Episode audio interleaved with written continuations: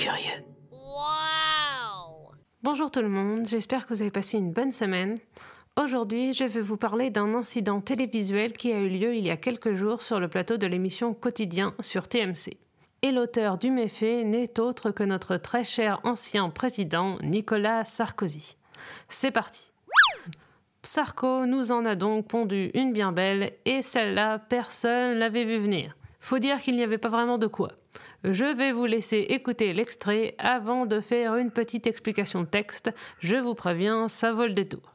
Mais cette volonté des élites qui se pincent le nez, qui sont comme les singes, qui écoutent personne. Alors, je sais pas si on a, le droit de dire singe parce que on n'a plus le droit de dire les. On dit quoi les petits soldats maintenant C'est ça? Oui. Mais c'est. Elle progresse la société. oui, le livre. Vous, parlez Agatha Christie, oui, d'accord. Oui, on n'a plus le droit. on a peut-être le droit de dire singe sans insulter personne. Comme à peu près tout le monde devant sa télé, la première chose qui m'a traversé l'esprit fut Mais quel est le rapport? Alors, je vais tenter d'expliquer la logique derrière une partie de son raisonnement, je promets pas des miracles. Notre petit Sarkozy s'était apparemment lancé dans un discours contre les élites bien pensantes et a, semble-t-il, tenté une critique du politiquement correct. Pour ce faire, il a utilisé comme exemple le roman d'Agatha Christie intitulé à l'origine Dix petits roman qui a récemment été rebaptisé Ils étaient dix afin d'éviter d'offenser les lecteurs. Et le mot nègre a été remplacé dans tout l'ouvrage par le mot soldat.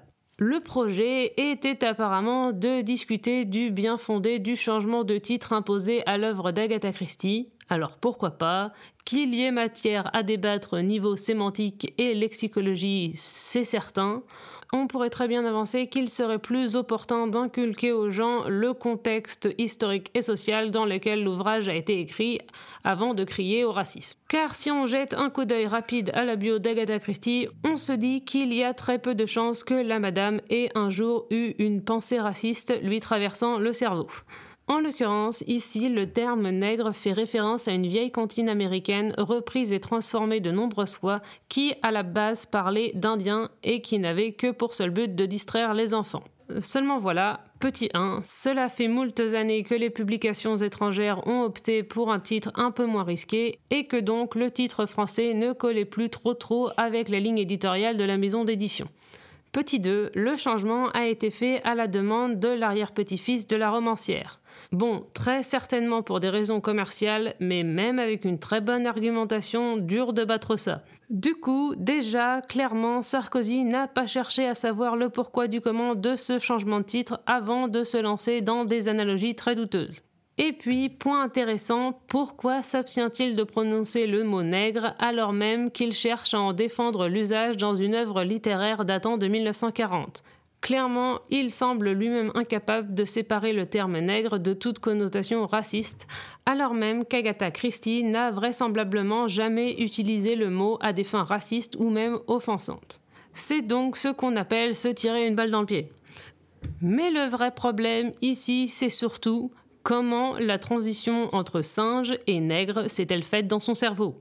Encore une fois, quel est le rapport? Comment le gars en est arrivé là? Il est vrai que le mot singe peut parfois être utilisé comme insulte raciste par des abrutis finis, mais moi, perso, j'entends singe, je pense Wistiti. Mon cerveau vrille pas direct sur l'esclavagisme, la négritude et encore moins sur Agatha Christie. Ça ne laisse quand même que très peu d'espoir quant à l'ouverture d'esprit de notre ancien président adoré et ça nous fait regretter son silence de ces dernières années. Finalement, c'était mieux quand il se l'a fermé. Voilà, c'était tout pour aujourd'hui. J'espère que ça vous aura appris quelque chose et fait un petit peu rire. Rendez-vous lundi prochain pour de nouvelles aventures. Bye bye